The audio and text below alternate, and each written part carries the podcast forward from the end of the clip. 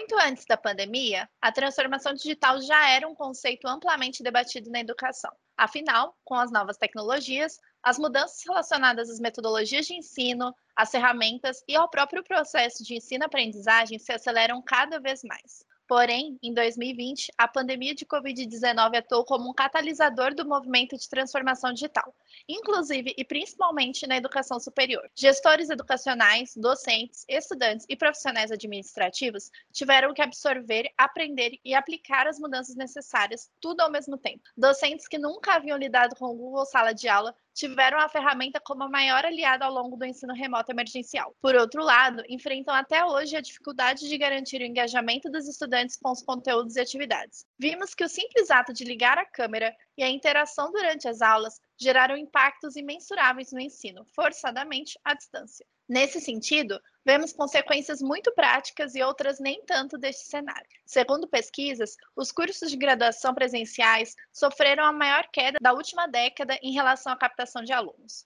Por outro lado, os cursos na modalidade EAD tiveram um aumento nas matrículas. Vemos uma maior flexibilização de diversas áreas, inclusive das mais tradicionais, o que nos leva ao mercado mais aberto e adaptativo. Porém, também encontramos profissionais cansados, precisando de maior preparo, setores de tecnologia defasados e o enorme desafio de atrair a confiança e a atenção dos alunos. O debate é longo e complexo. Foi por isso que convidamos a Flávia Bravin, diretora de soluções do ensino técnico e superior na Saraiva Educação, para o episódio de hoje. Eu sou a Roberta Firmino e esse é o Saraiva Educação Cast sobre transformação digital na educação. Bom dia, Flávia. Que prazer receber você aqui. Muito obrigada pela sua presença. A gente está muito feliz de falar sobre esse assunto com uma pessoa que domina tanto e eu acho que mais do que isso, a gente pensou em te trazer para o podcast porque o tema de transformação digital, cultura do digital, ele tem sido muito abordado no âmbito da Saraiva Educação. Então, é ótimo receber você aqui e eu queria que você começasse se apresentando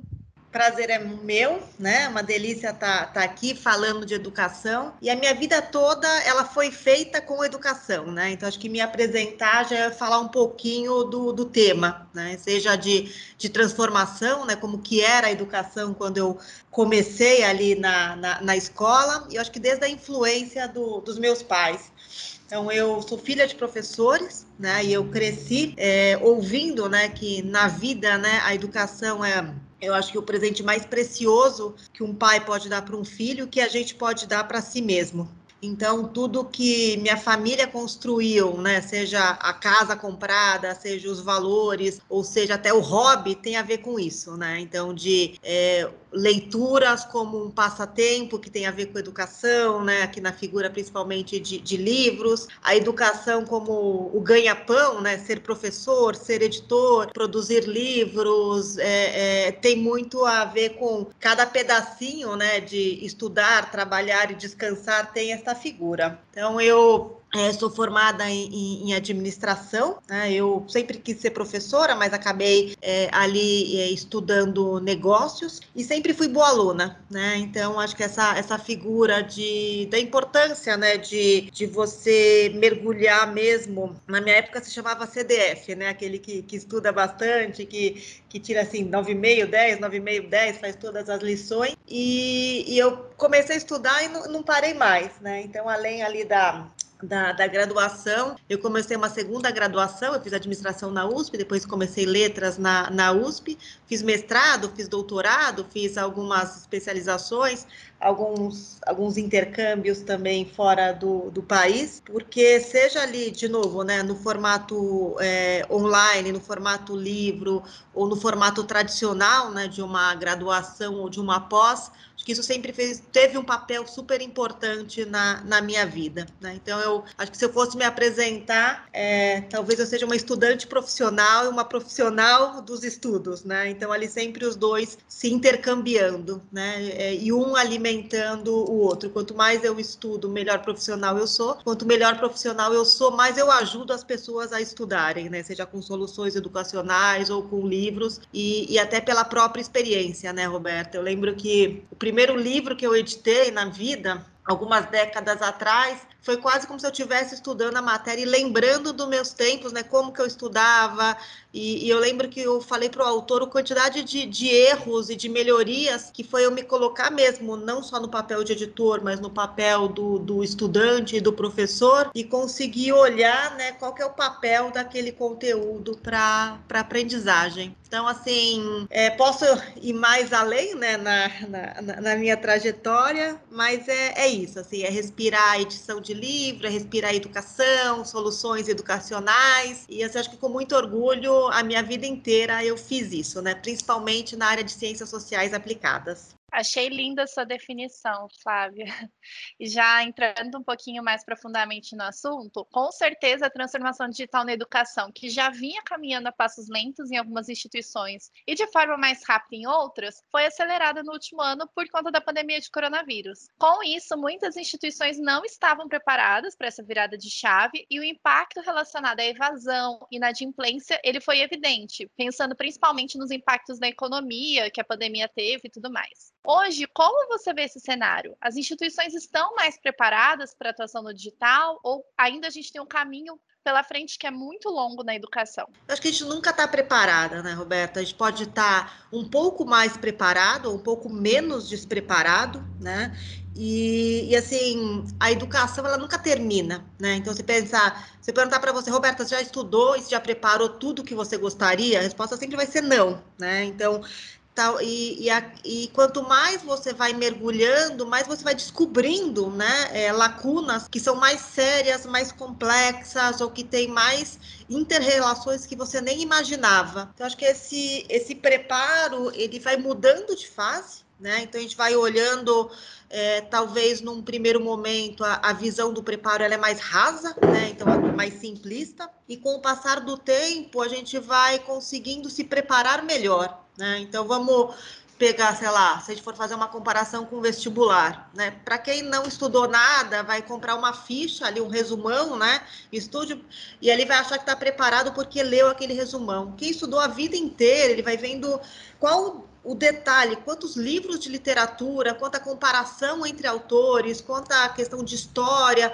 Então, eu acho que essa, essa completude, né, ou complexidade, ou qualquer é, coisa que mostre da amplitude que, que é, que a gente está nesse momento. Né? E para cada um escolhe, acho que a gente não consegue nunca é, rodar todas as batalhas juntas, né? Então, assim, talvez para as instituições, para a gente como empresa, para o aluno, para o professor, é ir priorizando. Né? Eu acho que a, talvez o primeiro preparo é a gente cuidar da gente, né? Então, assim, a hora que a gente vai falar de, de evasão, de inadimplência, é, estamos cuidando dos professores, estamos cuidando dos alunos, porque se a gente cair pelo caminho, aí que a gente não cuida de nada. Né? Então, acho que o, o preparo para mim mais evidente é que as pessoas estejam bem, para estando bem, né, ou estando minimamente bem, possam ir olhando ali os outros itens da, da lista. Eu acho interessante, inclusive, esse termo de transformação digital, porque a gente tem usado ele em muitos setores. Então, por exemplo, eu sou do time de marketing, a gente fala de transformação digital há muito tempo,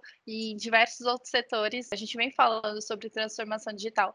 Mas fica parecendo que a transformação digital é realmente uma viradinha de chave, né, Flávia? Que você não tinha o digital, e aí aconteceu uma transformação, e de repente você virou digital. Que na verdade não é isso, né? Porque as coisas são muito grandes graduais, e a partir do momento que você entra no digital, é como você falou, é, uma, é um crescimento constante, você nunca vai estar completamente preparado. E isso é educação, né, Roberta? É transformação, né? Imagina você falar que, ah, fiz a graduação, estou transformada, estou pronta. Não existe a palavra pronta, né? O Cortella fala, não nascemos prontos, a gente nunca está pronto, na verdade, né? Então, e a gente pode trocar digital por qualquer palavra, né? Então, é uma transformação cultural, é uma transformação social, é uma transformação humana.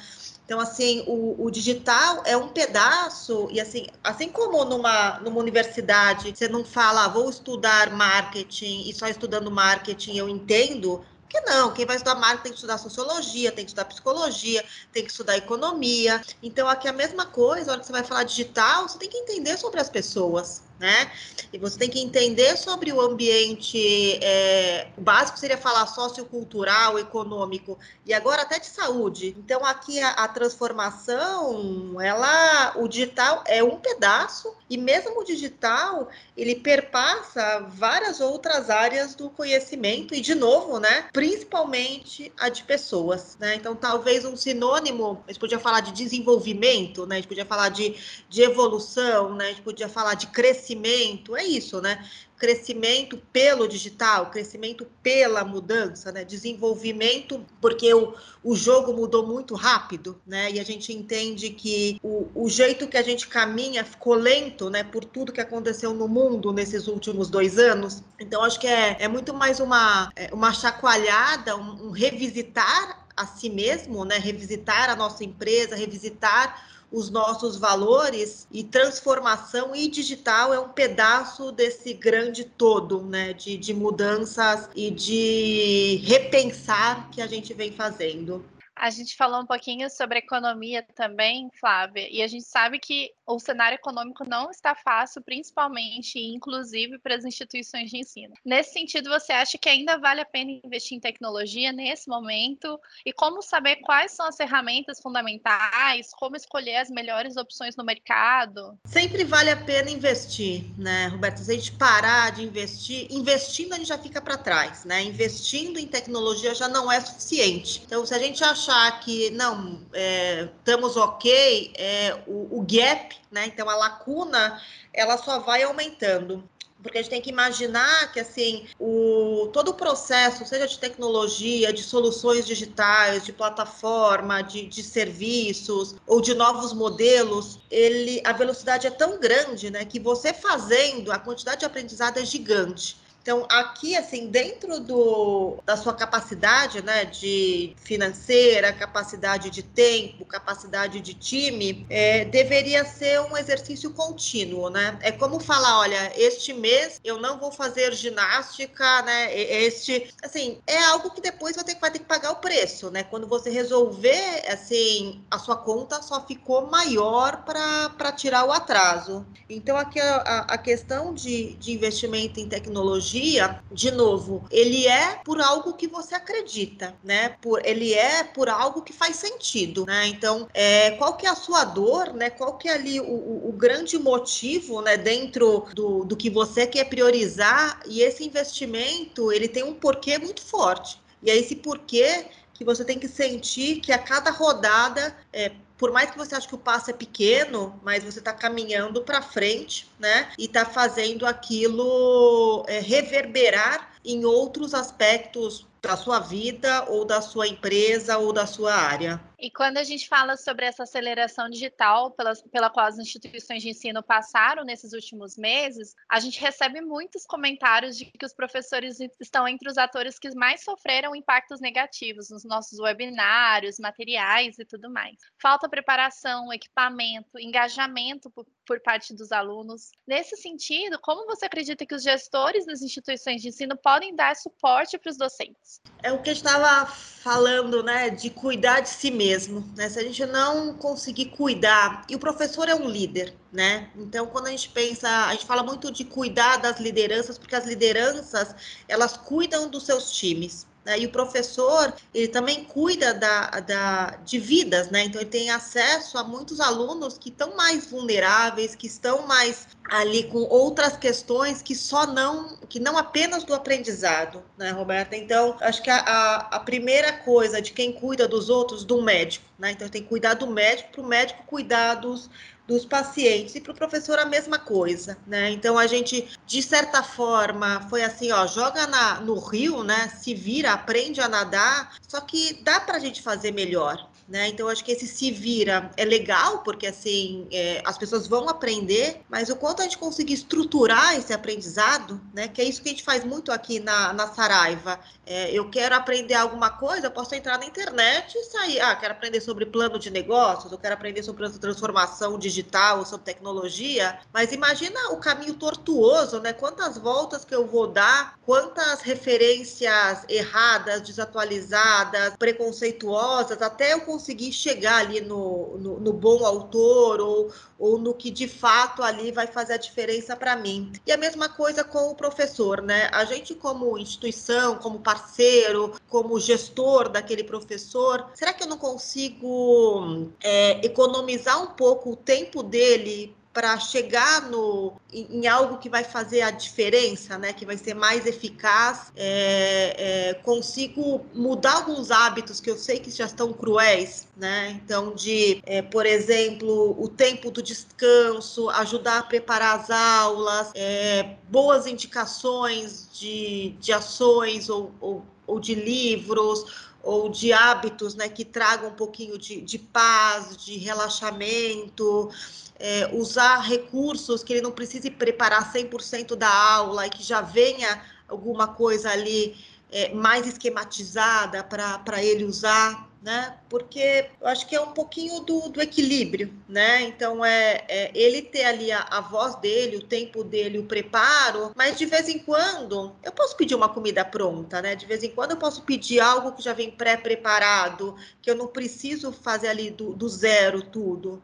Então, assim, acho que um pouco respondendo a sua pergunta do professor, como que a gente cuida melhor dele, olhando as várias dimensões da vida do professor, né? E pensando quantos professores não estão passando pela mesma situação. Eu consigo fazer algo em rede, né? Eu consigo pegar o, o que acontece com o professor de psicologia, de direito, de economia, tem muita coisa aqui em comum que a gente consegue pensar numa solução que não ajude 100%, mas se ajudar 20, 30, se ajudar 10 10%, a gente já faz a diferença para essa pessoa que forma todo mundo, que nos formou, né, que, que ajuda a, a, a levar a educação para o nosso país e para o mundo inteiro. Tá? Então, assim, acho que é a diferença das pequenas atitudes, né? É, é, a gente, como aluno, como professor, como gestor desse professor, é pensar em cada pedacinho da, da, da de tudo que influencia na, na, vida daquele professor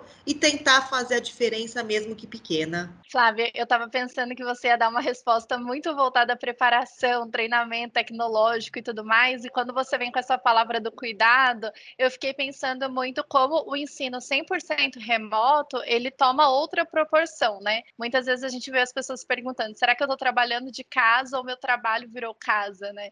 E aí, quando você vem com essa dimensão do cuidado, eu fico pensando que o cuidado vai muito além do profissional quando a gente pensa nesse sentido. Ele vai para um cuidado mental mesmo, de saúde mental, psicológica, é, esse auxílio para para que o professor não faça da casa dele apenas trabalho, né? Que seja uma parte da vida dele, que o trabalho continue sendo uma parte da vida dele. Eu acho isso muito importante nesses tempos de pandemia, inclusive. Eu acho que você trouxe uma resposta interessante para que eu tinha feito, porque, enfim, a gente acaba pensando no profissional como pessoa, né?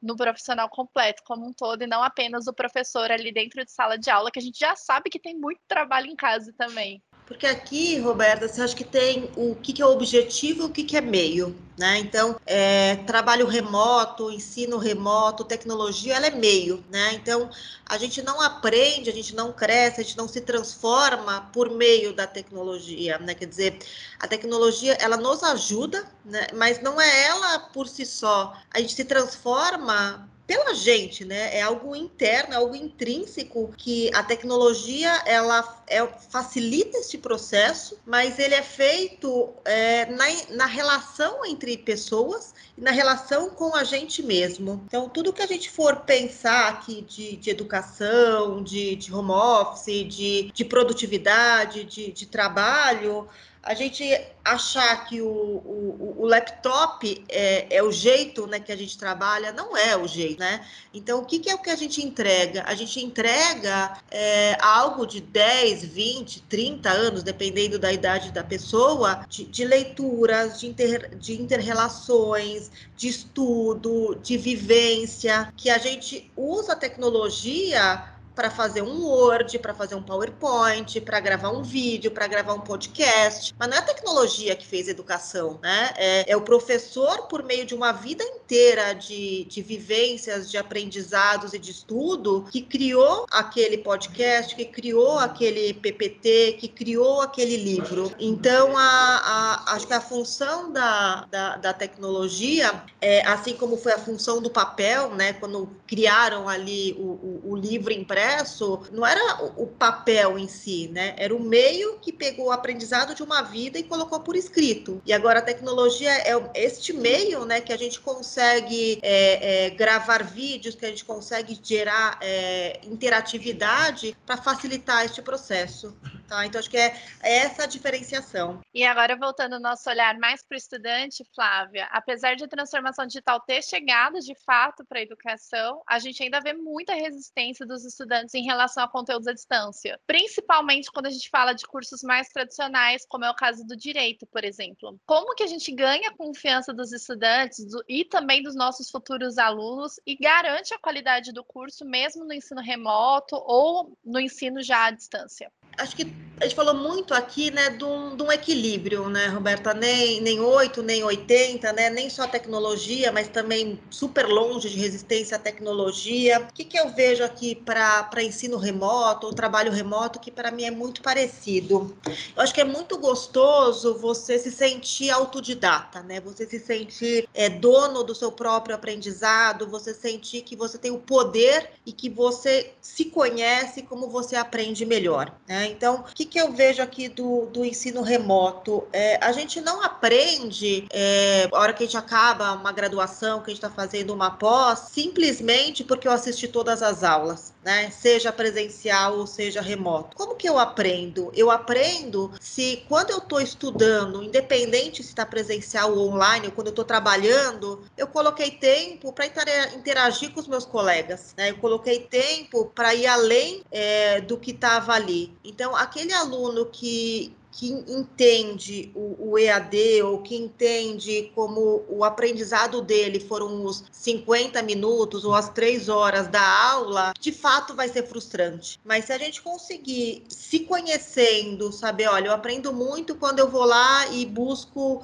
o material extra que está num, num documentário. Eu aprendo quando eu pego um livro que é de ficção, que vai retratar aquilo que eu aprendi. Eu aprendo quando eu volto para o meu trabalho e tento aplicar, tá? Então, é, eu acho que o jeito da gente não se frustrar é pensar que aquilo é um pedaço, né? Que a, assim como a vida é muito mais, o estudo é muito mais do que aquilo, né? Então, a, aquilo é, é como se fosse um primeiro mapa, né? Um primeiro é, guia de como você pode ir além. Então, assim, acho que meu grande conselho é você sempre achar que, que a, sua, a sua graduação, o seu ensino presencial ou EAD é uma iniciação àquela área. E aí depois vai de você continuar do seu jeito, né? Do jeito que você aprende, se você aprende melhor fazendo, se você aprende melhor explicando, né, para alguém né? Se você aprende melhor anotando, é, eu estou aqui falando com você escrevendo, né? Que é o jeito que eu aprendo, né? Se eu não tiver um papel, uma caneta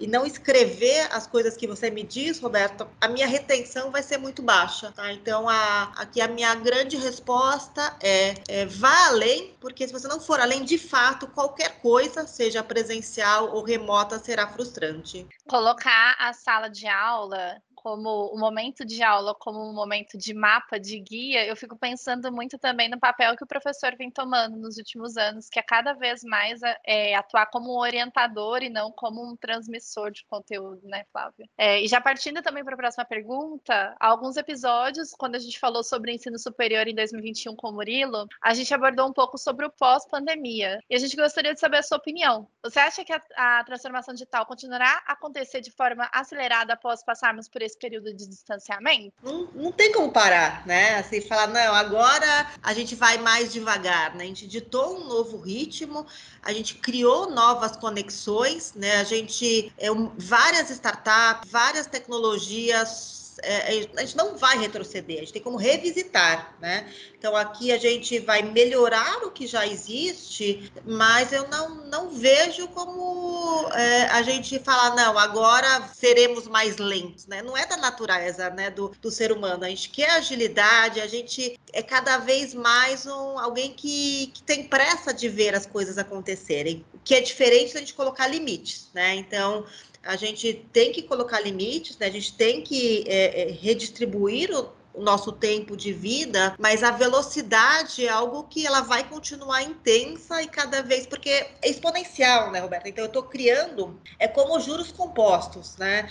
Então, assim, a, a, minha base não é mais o 100, né? Então, o ano passado já foi para 120, esse ano foi para 150, e o que eu for criar em 2022, eu não vou criar sobre o 100, né? Eu estou criando, estou colocando juros, né? Estou colocando um crescimento exponencial sobre uma base que está em 150. Né? Então, sempre é, a gente vai evoluir usando algo que hoje já é muito melhor do que foi ontem, que é muito maior do que foi anteontem. Trazendo um pouquinho da nossa experiência mais na prática agora, Flávia, aqui na Saraiva Educação, um ponto muito importante para toda a equipe é que a transformação digital não está relacionada apenas ao uso de ferramentas tecnológicas e da internet. Uma instituição de educação superior pode oferecer cursos à distância e ainda assim está muito aquém do que os estudantes, as metodologias, os comportamentos atuais exigem. A gente está falando aqui de uma cultura do digital. Você pode falar um pouco sobre isso? Como desenvolver a cultura do digital em uma instituição de ensino?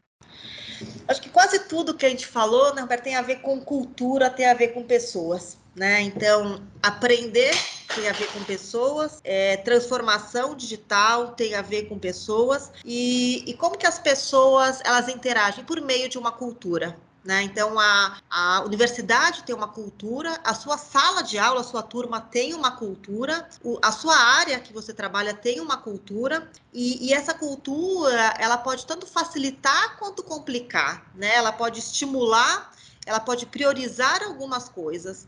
Então, aqui, assim, eu não acredito que a gente possa fazer qualquer coisa na vida que a gente não esteja inserido numa dada cultura. Então, a, a, e de novo, quando a gente fala cultura do digital, a gente está falando da cultura como um todo, né? Então, o fato da gente enfatizar o digital, a gente nem deveria mais usar essa palavra, porque a gente já é digital, a gente já está no digital, né? Então é simplesmente a nossa cultura que hoje no ano de 2021 é uma cultura que respira, né? quase tudo que a gente faz tem essa dimensão, né? A gente vai pedir comida, tem aqui a extensão do aplicativo para trazer a comida, né? A gente vai estudar 100%, 90%, 80% digital, porque a gente ainda tem alguns elementos analógicos. Às vezes um, tem ali um livro impresso, papel, a caneta, né? A gente vai trabalhar estado digital. Então, a, a, a cultura, ela exala, né? Tecnologia, ela, ela, ela exala tudo aqui que a gente fala de, de mindset digital.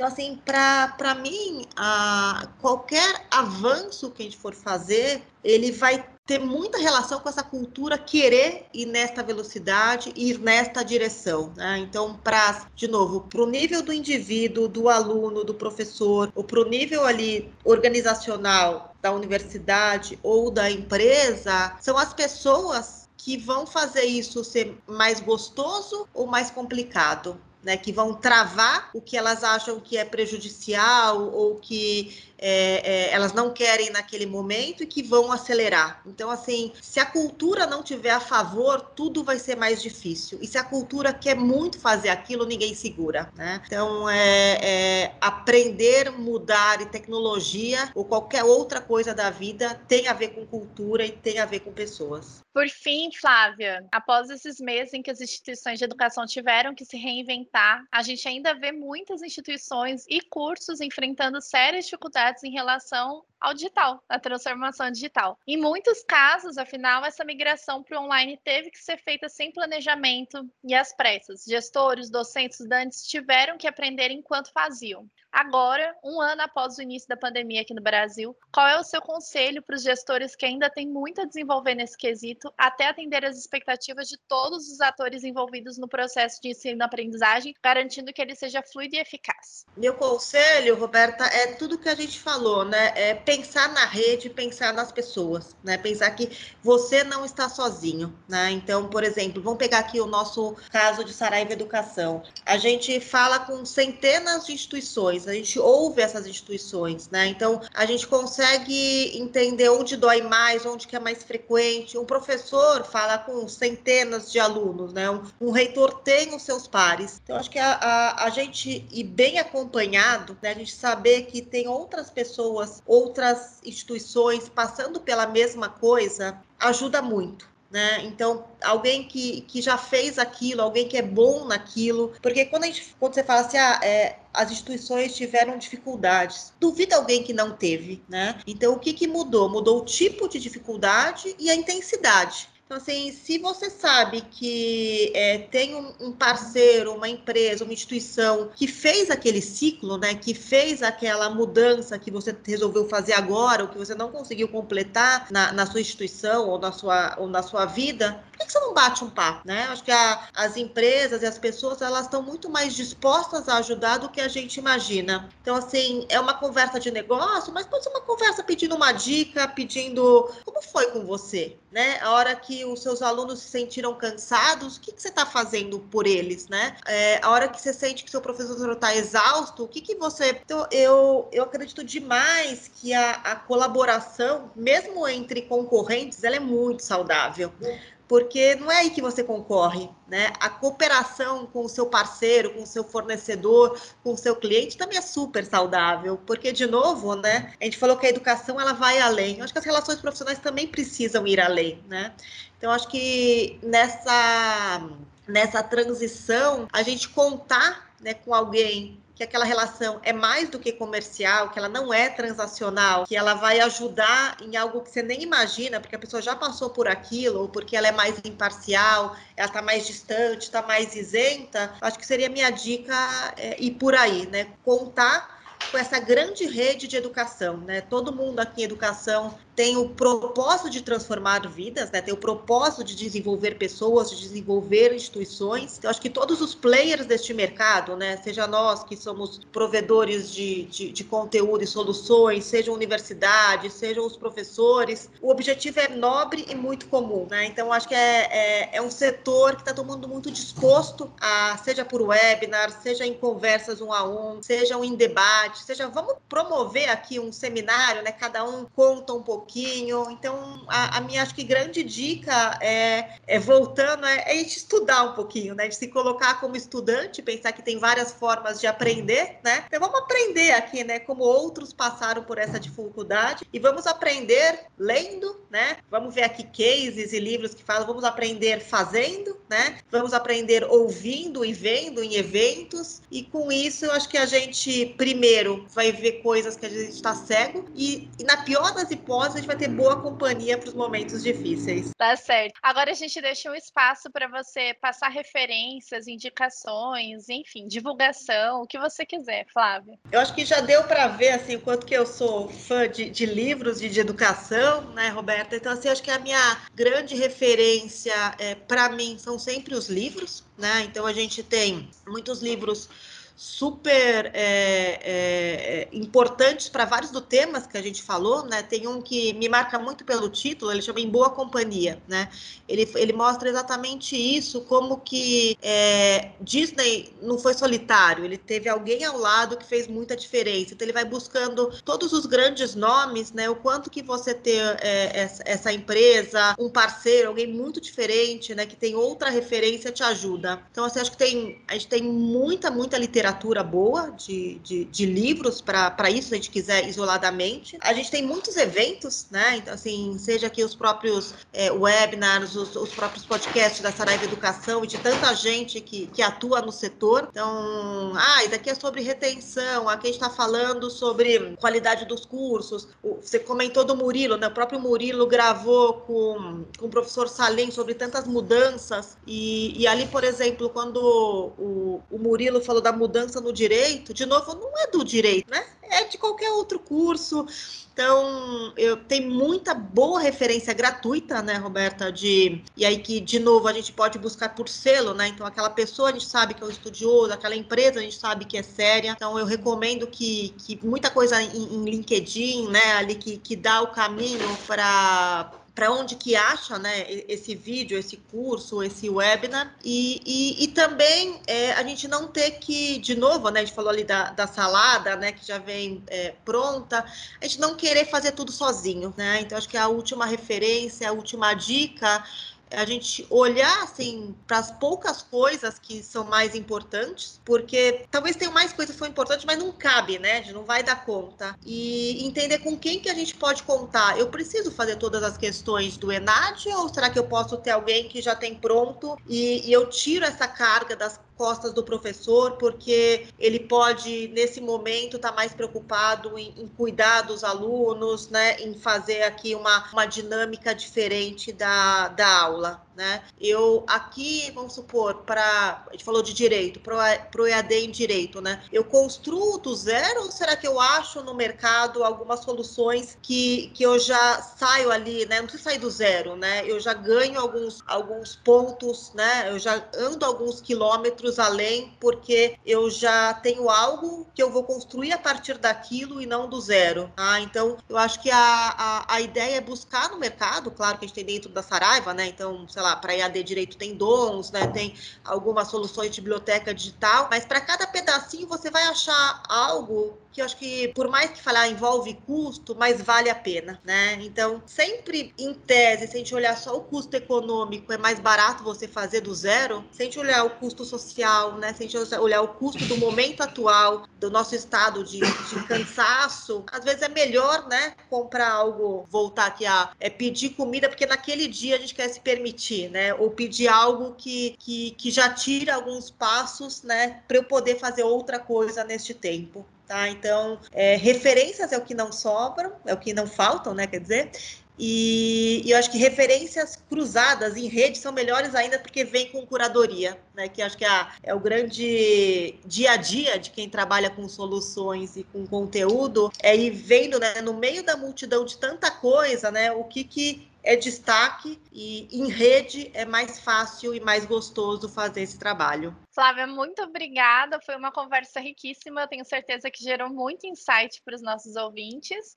E por hoje a gente vai encerrando com todo esse conteúdo. Eu espero que você possa utilizar todo o aprendizado que tivemos nessa conversa para aplicar em sua instituição de educação superior e levar a transformação digital não apenas para as ferramentas utilizadas para o ensino remoto, mas para o processo de ensino-aprendizagem como um todo.